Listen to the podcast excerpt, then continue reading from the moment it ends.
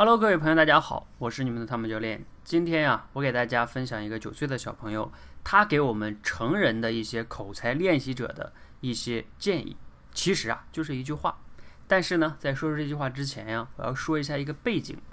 为什么会有一个九岁的小朋友给我们建议呢？大概是这样的哈。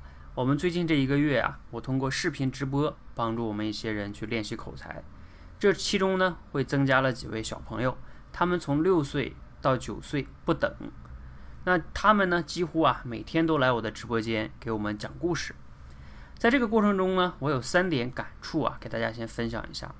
就是他们这些小朋友们来这里讲的时候，他们几乎每天都来，没有特殊事儿的情况下，每天可能讲一个成语故事。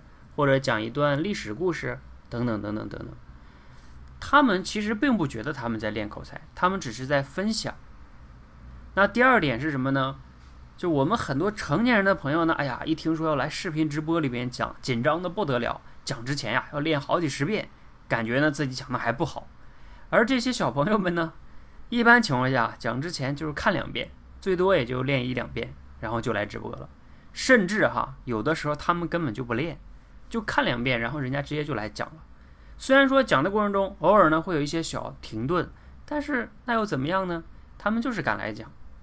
你说他们真的是比我们成年人的这个能力强吗？那不是的。我觉得他们更重要的就是心态比我们好。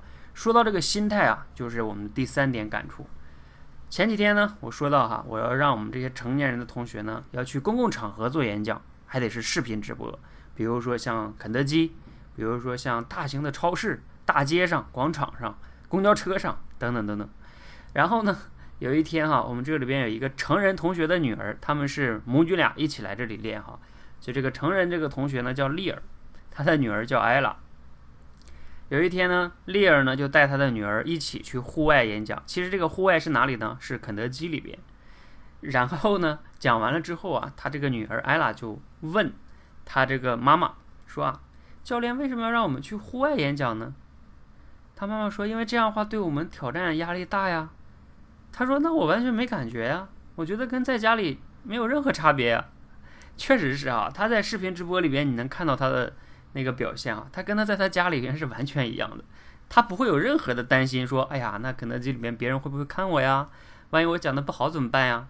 哎呀，这些顾虑和担心基本上都是我们成年人自己在那儿想的，而。其实人家小朋友们完全不想这个，这一点呀，是我们成年人去特别特别值得去向我们这些小同学们去学习的哈。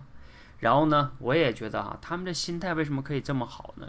前天晚上，我呢对他们做了个采访，我分别问他们一下：你们为什么可以这么不紧张啊？心态为什么就可以这么不好啊？如果让你们给这些成年人同学一个建议，会给什么呢？其中有一个九岁的小朋友呢，叫吉祥同学。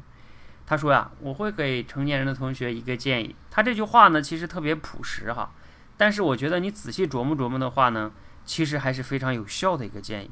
他这句话就是这么说的。他说，你就假装你还是一个孩子，说错了也没事儿。我再说一下这句话，你体会一下啊。你就假装你还是一个孩子，说错了也没事儿，别人会原谅你的。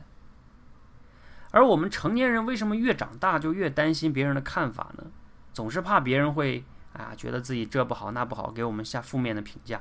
但是孩子呢，他就允许自己犯错。你看哪一个孩子在走路的时候不是不断的摔跤再起来，摔跤再起来，对吧？慢慢学会的。所以他们允许自己不完美。而我们成年人呢，哎呀，就是特别怕担心自己表现不好。其实担心自己表现不好的背后，就是期待完美。期待完美的背后呢，就是。怕犯错，怕犯错就是引起别人的非议呀，或者是等等等等这一系列的背后的那些心理，但是在孩子那里边完全没有。